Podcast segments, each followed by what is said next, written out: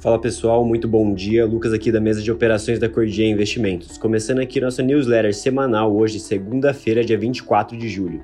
As bolsas na Europa e futuros de Nova York operam próximo da estabilidade agora na abertura, em semana que não faltam gatilhos com forte potencial de mexer com negócios aqui e lá fora, a começar com as decisões de política monetária do Federal Reserve na quarta-feira, com a coletiva do Jeremy Powell na sequência sendo que a alta de 25 pontos bases nos juros dos Estados Unidos está dada, mas o mercado quer saber se o ciclo de aperto acaba aí ou novas elevações serão contratadas. Além disso, temos também a reunião do Banco Central Europeu, BCE, na quinta-feira e do Banco do Japão na sexta.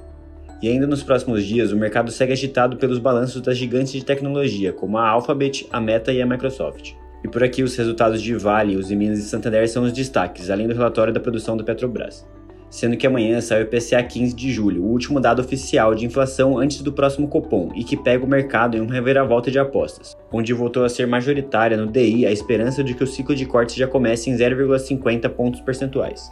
Entrando aqui na parte de commodities, o petróleo sobe quase 1%, com o WTI aos 77 dólares o barril e o Brent aos 81 dólares, entre a expectativa da alta dos juros e a oferta apertada. Enquanto o minério de ferro recua, com as bolsas asiáticas em sessão mista na abertura da semana carregada e que terá decisões de juros nas maiores economias ocidentais, indicadores de atividade e balanço das big techs.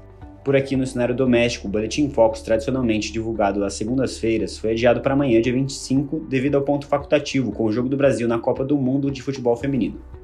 E no fechamento da semana passada, o Ibovespa subiu 1,81% na sexta-feira, aos 120.200 pontos, e acumulou na semana uma valorização de 2,13%, enquanto o dólar recuou 0,45% na sexta-feira, negociado aos R$ 4,78, e teve queda acumulada de 0,30% na semana.